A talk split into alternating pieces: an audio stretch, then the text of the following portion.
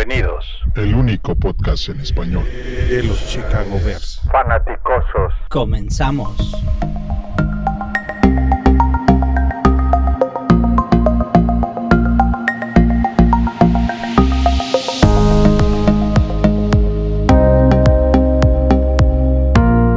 Fanaticosos, muy buenas noches, bienvenidos a el episodio previa de Chicago contra Tampa Bay. Muy buenas noches. En esta ocasión nada más vamos a grabar tres, los tres mejores. buenas noches, Josh. ¿Cómo estás? Muy bien, Toño, gracias. Eh, Juancho, igual, buenas noches y muchas gracias por la invitación forzada un poquito por mí, pero siempre agradecido. Oh, gracias por estar con nosotros y aguantarnos. Juancho, buenas noches, ¿cómo estás? Buenas noches, Josh. Como siempre, un gustazo. Toño, un placer estar acá otra vez contigo. Pues sí, eh, el resto, la mitad del equipo no pudo participar por cuestiones de vida, así es el trabajo. Tiene que ir por el dinero para ir. Entonces, ni modo. Pero bueno, vamos a darle. Tengo unas preguntas aquí rapidito de fanaticosos que nos están haciendo y vamos a, irnos duro. Por ejemplo, dice Sergio Bombeiro, eh, arroba Sergios MC 1979. ¿Qué crees que le falta a la defensa de Pagano que tenía la de Fangio en cuanto a la capacidad de generar puntos? En el 2019 y lo que va del 2020 apenas logramos fumble e intercepciones que terminan en puntos. esto dio mucho margen en el ataque del 2018. Josh. Sí, totalmente de acuerdo, totalmente de acuerdo con Sergio. Eh, esa defensiva de Fangio robaba muchísimos balones y, también tenía mucha presión al coreba contrario, ¿no? Recordamos los pick six de Eddie Jackson cuando tuvo una temporada magnífica que lo llevan al Pro Bowl. Eh, esa, defensa robaba demasiados balones, le daba muy buena posición de campo a la ofensiva, que le hizo, le hizo el trabajo más fácil a, Trubisky.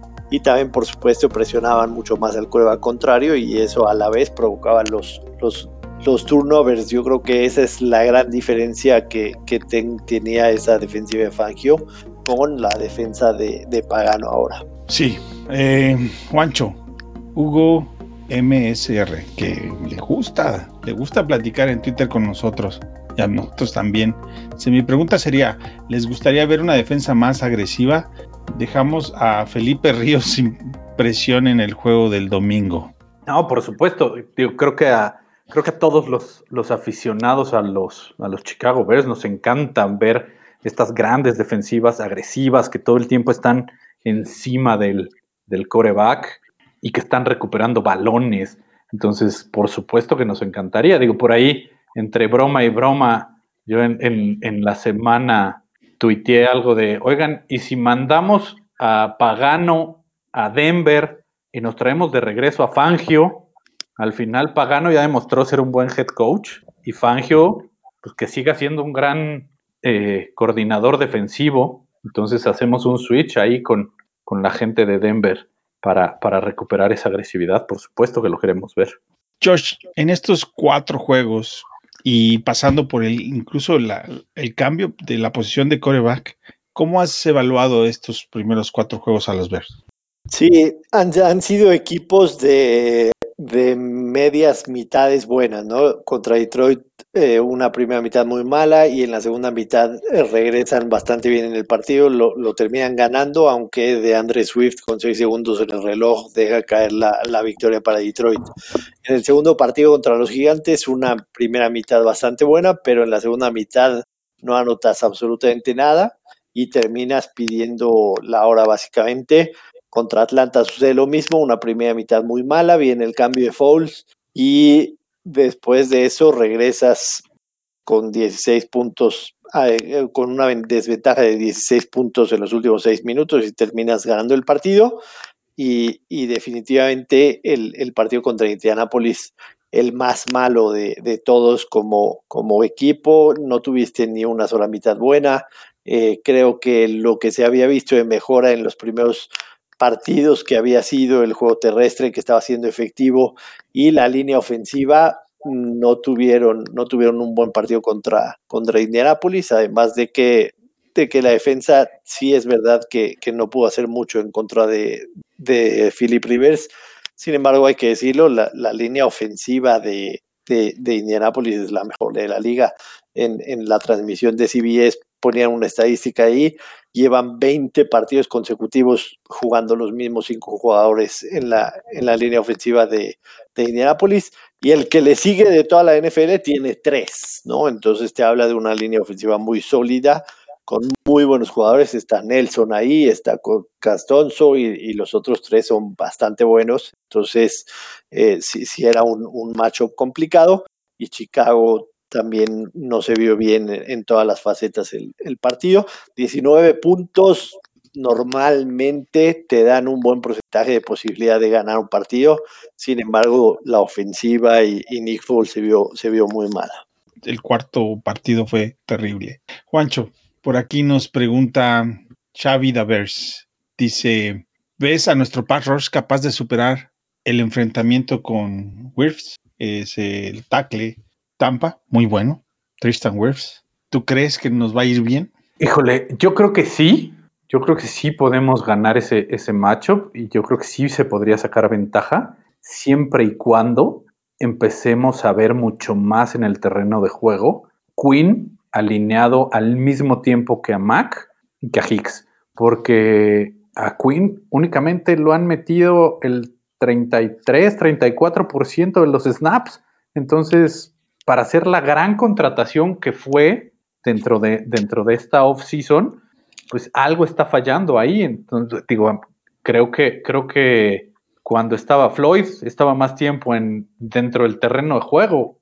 Y esta es la parte que yo digo, para eso cambiaste a uno que quería un contratote por otro que no metes donde está, pero yo creo que se puede ganar si empiezan a ocuparlos de mejor manera. Yo comentábamos eh, que son 211 millones de dólares entre Mac y Quinn en contrato, asegurado entre los dos, pase lo que pase, son 90 millones asegurados. Y son dos capturas y media compartidas para cuatro juegos, este, pues está medio de rascar la cabeza el número porque pues son, realmente son dos buen, buenos pass rusher. Obviamente Quinn viene de, un, de, otro, de otro esquema de juego, pero pues no debería tener mucho problema, sobre todo que en, por el centro Hicks tiene nueve quarterback hits ya en, en, cuatro juegos, ¿no? Entonces, el más cercano creo que es con tres, que le sigue es Mac. Y eso, pues, este, habla muy mal del pass rush. Aún así, sí nos ha ido ahí más o menos bien. Um, también aquí preguntan, Tonio Muñoz, ¿veremos iniciar un partido a Tyler Bray? ¿Qué, qué onda con Tyler Bray? Un coreback que es el tercer coreback, Josh. ¿Cómo ves el asunto de que Nagy llame a Tyler Bray para formar parte del cuarto de coreback? Sí, este, llamó la atención muchísimo, ¿no? Porque lo, lo, lo, lo activaron para el partido y, y, la explicación de Nagy fue que, que para Nick Foles le, iba a servir este, un poco en cuestión de, de tenerlo ahí como, como apoyo y para, para el tema de las jugadas y demás. Sí, sí llama la atención. Evidentemente no veo a Tyler Bray iniciando un partido con Chicago, a menos de que suceda una, una auténtica desgracia. Pero Digo, también, también hay que decirlo, cuántas veces de los 48, no sé si para este año siguen siendo 48 activos, me parece que sí, pero cuántas veces de los 48 activos sueles usar a los 48, hay, hay varias veces que no, se quedan prácticamente ahí de... Entonces, no, no veo mal la, decisión de que, de que lo hayan activado para este partido. Recordarle a la, a la gente que, que, por el tema de, de, la pandemia del virus fue una temporada baja extremadamente rara y lo estamos notando no solamente con Chicago, lo estamos notando con toda la NFL. Eh, fallo en tacleada, la cantidad de puntos anotados es impresionante, eh, les está costando mucho en, en cuestión de, de, campo abierto. Es, es una temporada que, que tenemos que, que valorar eh, lo que a veces los jugadores se quejan tanto de, del tema de la pretemporada, pero lo importante que es, ¿no? Inclusive en las lesiones, o sea, de, de la mayoría de las lesiones que vimos en la semana 2, esas lesiones a lo mejor no, no hubieran sido tantas o, de tal magnitud si, si hubiera habido una, una, pretemporada normal. Empezando desde los OTAs, ¿no? Que a veces la gente dice, OTAs, ah, pues qué chido. No, no es lo mismo cuando tú estás trabajando con los trainers del equipo, los que te conocen, los que llevan muchísimos años de experiencia, a trabajar en tu casa con un tema virtual que te digan, haz esto y haz esto y haz esto y que no lo vas a hacer de la mejor manera cuando no hay alguien supervisándote. Y, y a lo que decía Juancho un poco de, del tema de, de Robert Quinn, eh, el tipo prácticamente el, el, training camp se la pasó sin, sin aparecer, estuvo en la última semana, ¿no? Entonces, yo también, o sea, es un jugador de, de edad considerable ya, me parece tiene 30 años, yo también veo normal lo que está sucediendo, que no es lo ideal, por supuesto que no es lo ideal, pero tampoco quieres que al tipo al que le invertiste 70 millones de dólares en temporada baja, se te va a lesionar fuerte de una rodilla y esa inversión se te va a ir a la basura, ¿no? Yo, yo no, yo sinceramente no cuestiono tanto que lo estén llevando de, de a poco, incluso a Khalil Mack, que lo hemos visto en todos los reportes de lesionados, todos los miércoles y jueves y viernes aparece como limited practice porque, porque no está al 100% y, y, y yo creo que es parte de, todo lo, que viene. Entonces, a final de cuentas, es, es ir adaptándose de a poco.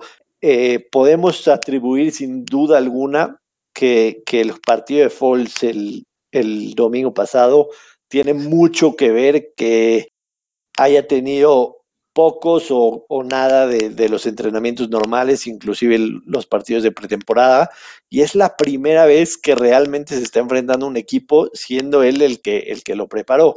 La vez que jugaron contra, contra Atlanta, pues de repente vas ahí, la defensa tiene que ajustar y de repente pues mandas jugadas y tienes unas buenas y otras malas, pero no es lo mismo también cuando te enfrentas a una defensa como la Indianapolis que está rankeada como la mejor en muchas de las categorías.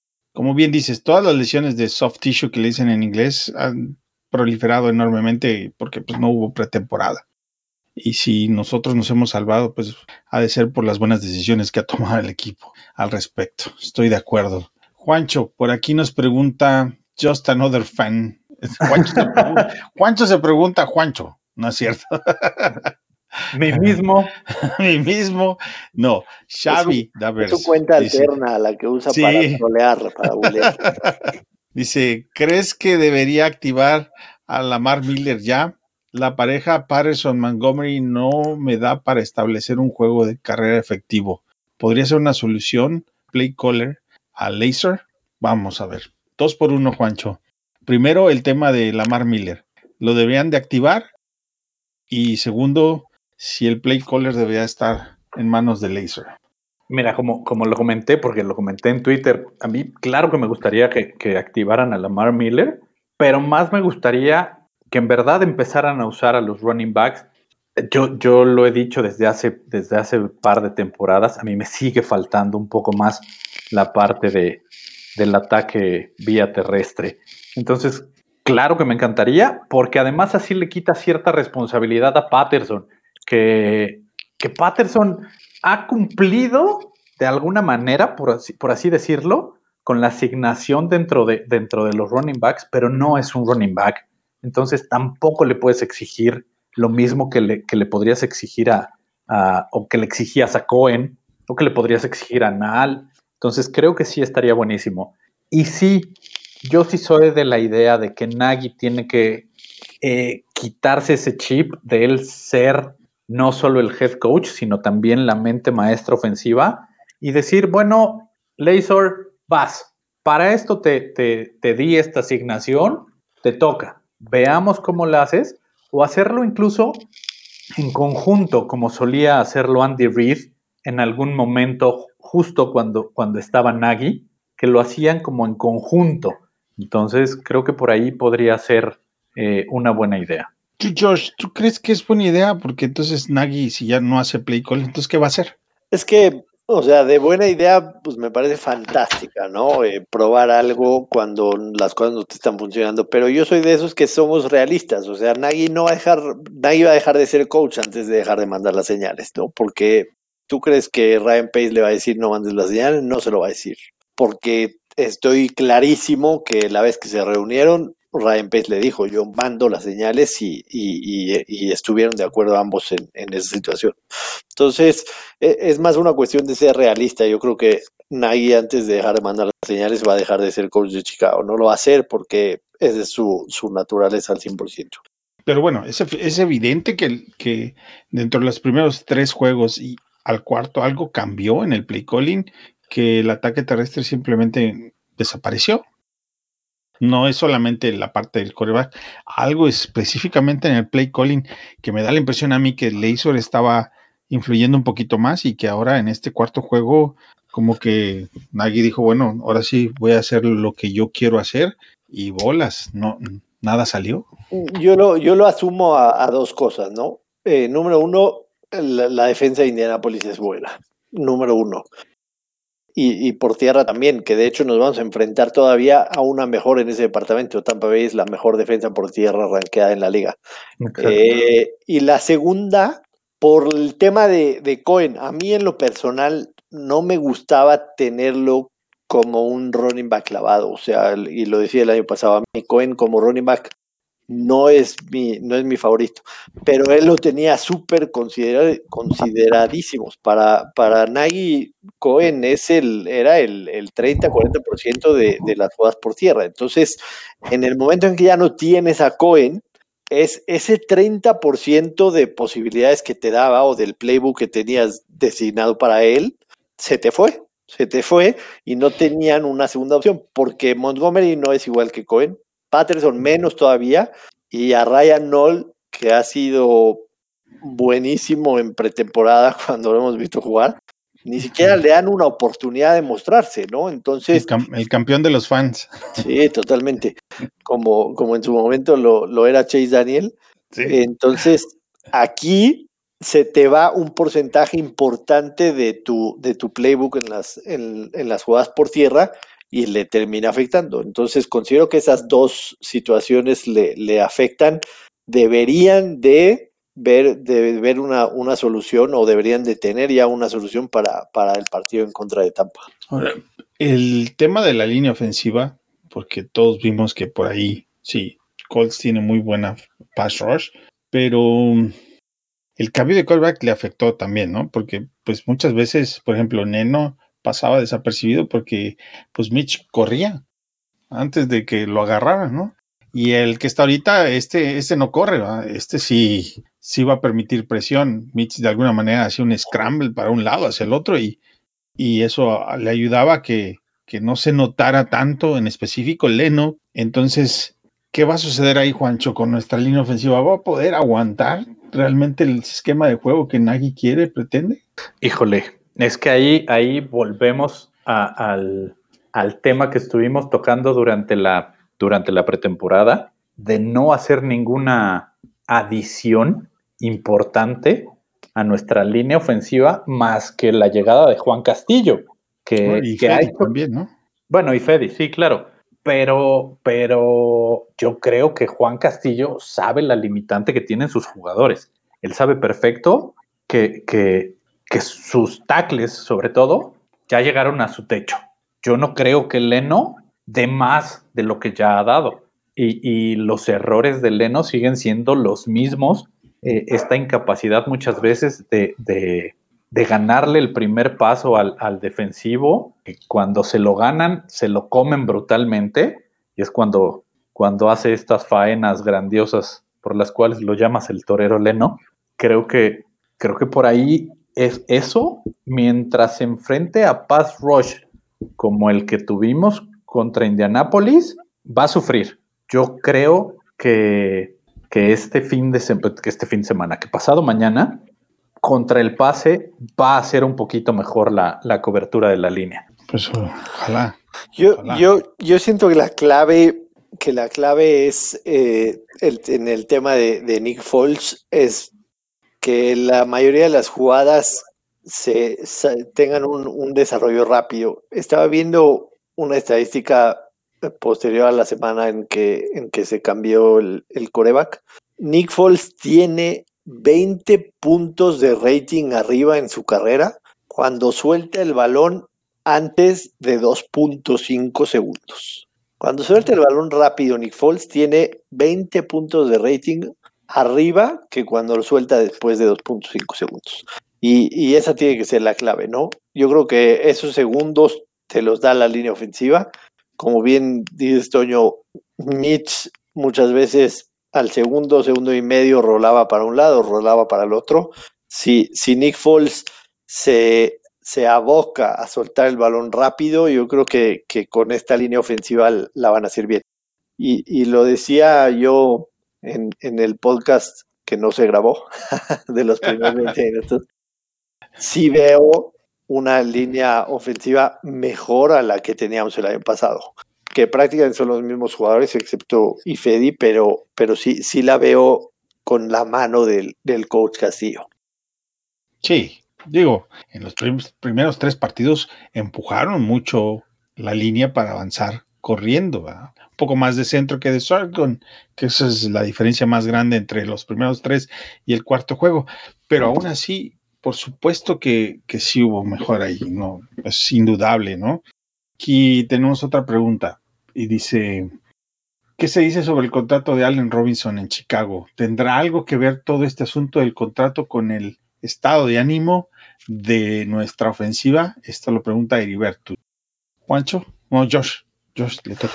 Bueno, yo, yo sinceramente no creo, ¿no? A final de cuentas son, son jugadores profesionales y, y también a Allen Robinson le conviene jugar de la mejor manera porque sea en Chicago o sea en, en, cualquier otro equipo en caso de que no lo renueven. Mientras mejor juegue, mejor será su contrato hacia el futuro. Entonces no creo que afecte. Evidentemente tiene, tiene derecho a pedirlo, a exigirlo, a negociarlo.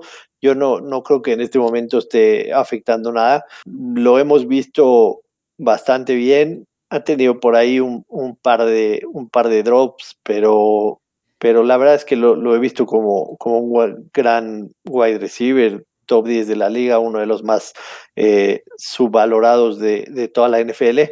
El, el, touchdown que atrapa el domingo en contra de Indianapolis es una grandísima jugada que te habla de, de, todas las habilidades que tiene y yo sinceramente tengo mucha confianza de que pronto lleguen a, a un acuerdo. Ahora, ¿no te gustaría ver más de otros receptores como Wims, Ridley? Este, ¿no, ¿No se te hace como que están un poquito ahí relegados? Sí, especialmente Wims que, que, normalmente cuando juega eh, cumple, ¿no? La verdad es que es un receptor que, cumple. El tema de Ridley hemos visto muy poco de él para, para poder este, opinar si tiene la capacidad de estar o no. Eh, Anthony Miller, por ejemplo, es el que ha perdido más, más tiempo de juego eh, en contra de, del novato Mooney, que me parece ha sido una grata sorpresa para, para lo que hemos visto. Esa, este, o sea, si no me equivoco, fue una cuarta ronda, Mooney. No, fue, Mooney fue quinta. Cuarta, sí. quinta ronda. La verdad cuarta. que, que, que ha, sí, ha, dado muy buen resultado. Me parece un, un, receptor bastante interesante. Miller ha perdido un poquito ahí, pero también, eh, eh, por ejemplo, aquel pase que, que, deja caer en las diagonales en contra de Atlanta, pues dices, esa es una jugada que, que tu receptor te lo, te lo debe de hacer. Y también creo que, y, lo ha mencionado Nagy en, en, las conferencias de prensa que da prácticamente todos los días durante la semana, le están tratando de dar mucho más juego a, los tight ends. Las formaciones que hemos visto de Chicago en este inicio de temporada han sido muy pocas que, que utilicen más de dos wide receivers. La, minoría es, es, es, de dos wide receivers para abajo y están tratando de meter por lo menos doble tight end, que también está ayudando un poco eso en la, en la cuestión de la línea ofensiva y la corrida. Cambiaron, cambiaron en eso, definitivamente cambiaron en eso creo que es, es, parte de este ajuste que estás haciendo durante la temporada, que no tuviste chance de hacerlo ni, ni en training camps, ni en OTAs y, y tampoco en, en, pretemporada. Sí me gustaría ver más aporte, definitivamente, porque Allen Robinson es el uno y del uno al 2 hay una diferencia abismal, pero creo que se va a ir ajustando esto conforme vaya avanzando la temporada. Ahora, siguiéndole por el lado de Tyrants, Juancho, por ejemplo, ¿por qué no hemos visto más de Cole Kemet? Sabemos, yo lo he dicho muchas veces, que primer año es muy difícil que sean productivos, pero no se trata nada más de ser productivos, porque no lo hemos visto en el campo más a Cole Kemet. Hemos visto más involucrado a Demetrius Harris que a Cole Kemet, que fue un pick número dos. Eh, entonces, ahí está el, novato también a la defensiva, que fue un pick número dos Jalen Johnson. Muy bueno, eh, por cierto. correcto, entonces como que, ¿por qué uno sí y otro no, no, Juancho? Este, híjole, creo que aquí yo, yo me aboco un poco más al tema Nagy. Yo creo que Nagy, en cuanto a los jugadores y sobre todo novatos ofensivos, tiene ciertas dudas de, de, usarlos. Eh, como bien lo mencionan, eh, este chavo Daryl Mooney nos ha sorprendido a todos. Yo creo que incluso al mismo Nagy lo ha sorprendido, porque si vemos año tras año a los novatos ofensivos, suele ocuparlos poco. No les, no les suele dar mucho, mucho balón, eh, a menos de que no le quede de otra. Entonces, yo creo que aquí, eh, sí, como lo mencionas, Toño, los Tyrants es una posición bien complicada, pero siendo tu pick más alto del draft, porque recordemos eso, no tuvimos eh, pick de primera ronda y nuestro primer pick en la segunda ronda fue Cole. Yo creo que deberías de, intentar involucrarlo más.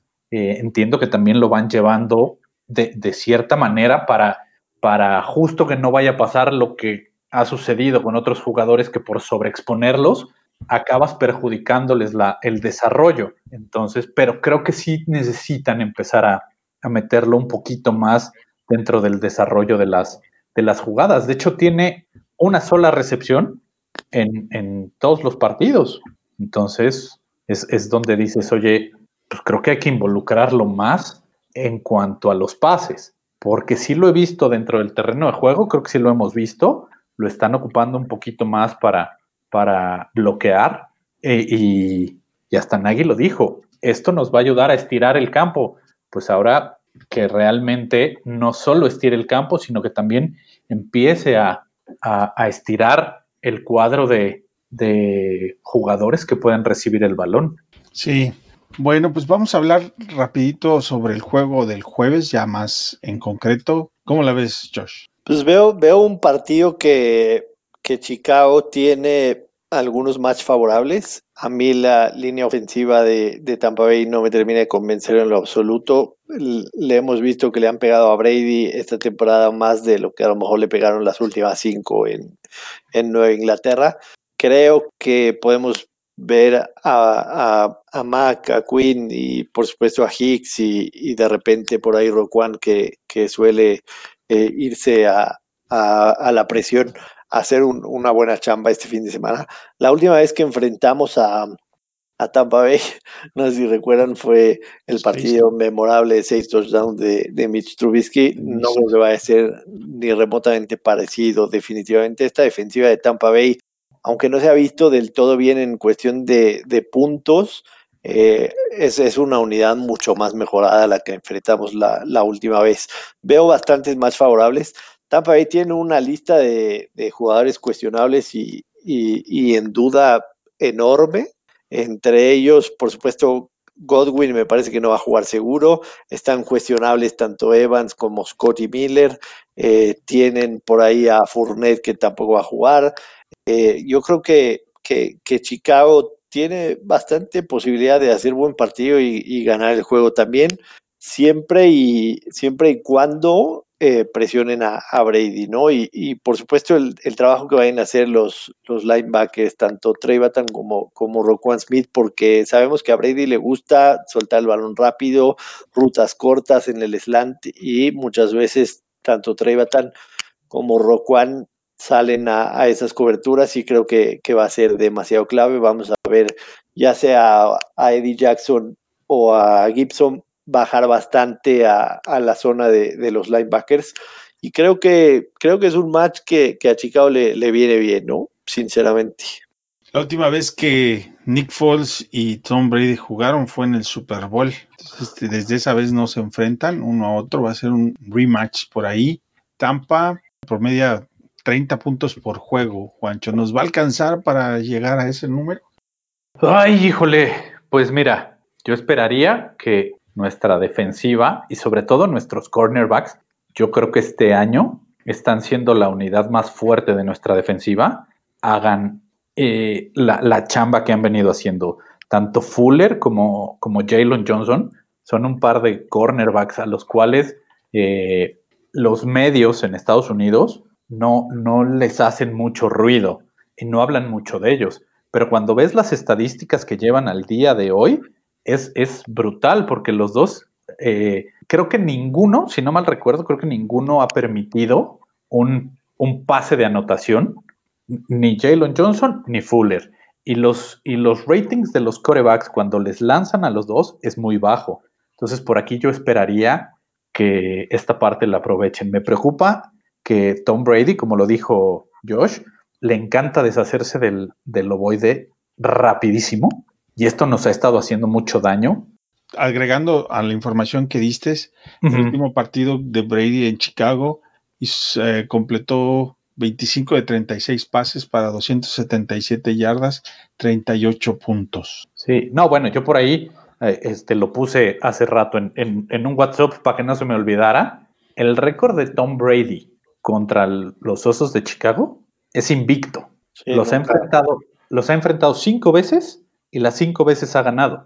Obviamente entiendo que era con, Bill Belichick y, y, todo esto en otro equipo, pero, pero al final eso pesa. Entonces yo esperaría que, los cornerbacks hagan bien su chamba para que por lo menos los receptores, que de por sí eh, Tampa Bay puede estar mermado por lo que comentaba Josh de las lesiones, lo cual nos podría ayudar, pero este receptor eh, número 10 de, Tampa, que está sorprendiendo, es el nuevo, es el nuevo consentido de Tom Brady. Es el Wes Welker, es el Julian Edelman. Exacto. ¿no? Creo que, creo que por ahí hay que tener cuidado con él porque, porque a todos nos está sorprendiendo, incluso a las ligas de fantasy. A favor de los Bears es que Tampa está en el 6, pero de abajo hacia arriba en el ataque terrestre, que esa es una de las cosas que se le ha dificultado a la defensa de los Bears, que de alguna manera hasta Adrian Peterson de 57 años y, nueve meses sigue corriendo como si fuera un jovenzuelo, ¿no? Entonces, por ahí, bueno, un respiro en ese aspecto. ¿Cuál es tu pronóstico, Josh, para este juego? Mm, yo, yo creo que sí, sí, Chicago tiene posibilidad de, ganar. Em, en, los últimos 10, 12 años jugando en prime time en casa tienen un récord bastante, bastante bueno, sobre todo cuando son, eh, cuando son underdogs, juegan les, les pica un poquito.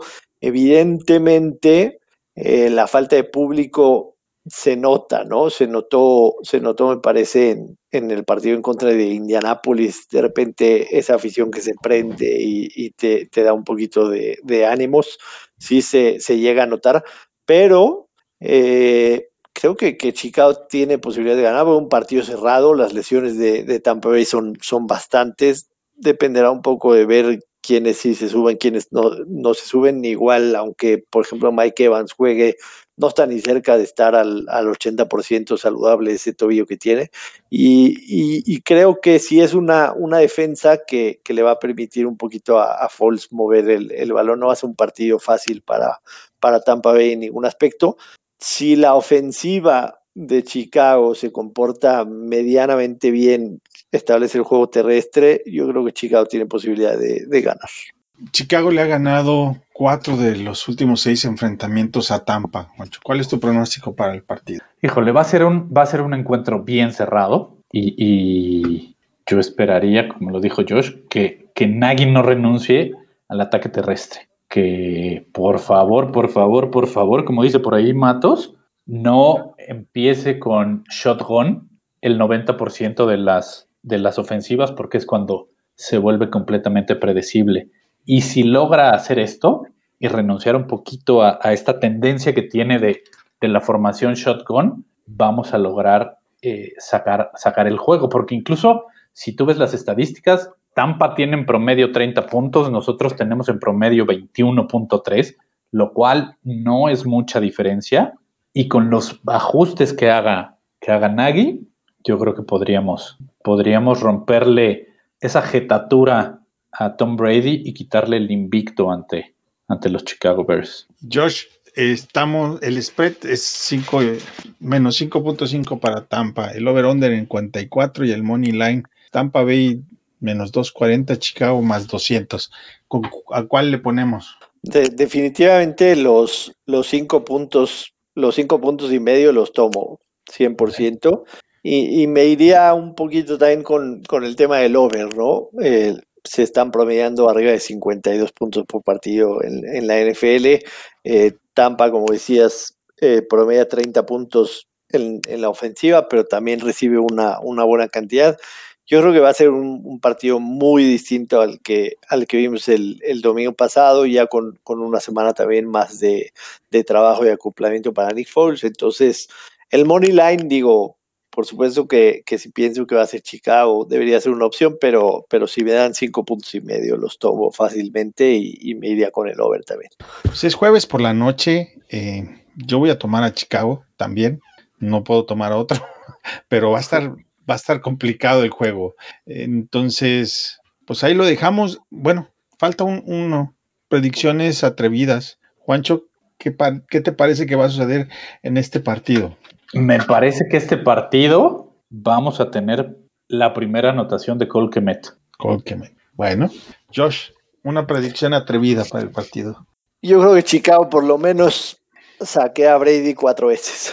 Ándale. No, pues con eso al, en camilla lo van a sacar. porque- y no le gusta, ¿ah? Él, él Sí, siente no le el gusta que paso lo sí, peguen, No le gusta. y se, se avienta así en posición fetal, así como un niño chiquito y así se queda. Sí, pero, pero no sé si recuerdan el, el partido de, de- Tampa en contra de Denver, incluso sin Von Miller ah, lo maltrataron bastante a, Tom Brady, porque, porque sí, esa, esa línea ofensiva no está ni cerca de ser lo que, lo que él tuvo en Inglaterra los últimos años. Entonces, creo que Chicago va a tener un, un buen pass rush el día jueves. Ok, pues todavía no, Chicago todavía no tiene un touchdown por tierra, entonces yo creo que van a tener dos. Ese es mi pronóstico atrevido. ¿Y uno de Patterson? uno de- no, no, Patterson. No, no. Digo, está bien, me cae muy bien, pero no le puedes dar el balón en tercera y una, en cuarta y una, por favor. No, no, Nagy. yo lo sé, te estoy molestando. Eso es de las cosas que no entiendo de, de Nagy. Pues este es su último año, ¿no? Para, para demostrar qué es lo que tiene. Ten- tenemos una última pregunta que es la de Mario. Llegó tarde Mario, pero como quiera, lo incluimos. Dice, después de lo que vistes en los cuatro juegos, ¿cambia en algo tu perspectiva del, re- del récord de ganados y perdidos para Chicago al final del año, Josh? ¿O No, no, sinceramente yo, yo desde el principio de la temporada creía que Chicago podía ganar nueve partidos. Creo que ese mensaje lo, lo alcancé a ver en Twitter y él ponía eh, su pronóstico de 7-9. Yo, yo viendo lo que va el calendario, cómo se han visto los, los, los rivales que tiene, que tiene Chicago eh, en, en el calendario restante, yo sí veo muy, muy factible que Chicago pueda ganar nueve o diez partidos en la temporada. Juancho? No, yo me quedo con el 9-7 que, que dimos hace, hace algunos podcasts, porque como se han ido presentando los equipos y, y- y como se está manejando, el calendario de Chicago pinta para ser uno de los más complicados en lo que resta del año por, por los rivales que, que le va a tocar enfrentar. Digo, simplemente nos, nos falta enfrentar dos veces a, a Green Bay, que está jugando, la verdad, de manera brutal. No, nos duela o no, pero esa es la realidad. Y, y- y nos encantaría que no, que no fuera así. Te voy a poner mute. pero, pero sí, yo creo que 9-7. Sí, pues sí, yo creo que 9, 7, 10, 6 todavía es probable, a pesar del calendario, y Nagy insiste en que no es la mejor versión de lo que pueden jugar, y dice que pueden jugar mejor, dice que sabe lo que hay que hacer, pues ya nomás le falta que lo hagan, ¿ya? Eso es todo lo que les falta. Bueno, pues eh, muchas gracias, Josh, por acompañarnos. Un placer podcast. estar con ustedes. Go Bears y que ganemos el jueves, por supuesto, antes de que se retire Brady, que le podamos ahí robar una, una victoria, porque aquella vez que le estábamos dando un gran partido en Inglaterra, hubo una jugada que a todos nos queda en la memoria cuando en campo abierto le hace una Ah, finta a Urlacher, ¿no? Y, y, y ahí viene. Sí. Por lo menos Bueno, y el último, el último juego de Nueva Inglaterra, Patterson regresó una patada para touchdown, ¿no? Sí, De Nueva Inglaterra con Chicago. Sí, Trubisky tuvo ahí una anotación de 30 yardas, pero recorrió como 170. Este estuvo parejo, estuvo parejo este partido, pero sí quisiera, la verdad, que antes que se retire, por lo menos podamos decir que le ganamos una vez. Sí, sería genial. Bueno, Juancho, muchas gracias por acompañarnos. No, no, pues nada, muchísimas gracias por, por esta oportunidad de la previa, por compartir con Josh, contigo. Como siempre es un, es un gustazo poder, poder charlar con ustedes. Y bueno, pues esperemos que, que como lo mencionas, Nagy lleve al, al punto exacto al equipo donde empiecen a, a, caminar como relojito suizo y, y nos demuestren por qué Nagy fue en su momento la decisión de Pace y, que muchos ejecutivos del NFL dijeron es la, es la gran contratación que pudo haber hecho Chicago para, para head coach. Pues esperemos que todo salga bien para el equipo, que al final cuentas todos queremos que ganen. Jorge Gachiola, Matos, Paul no, no pudieron estar, pero como quiera, aquí están con ustedes, con nosotros. Gracias a todos. Eh, muy buenas noches. Bear Chicago Bears.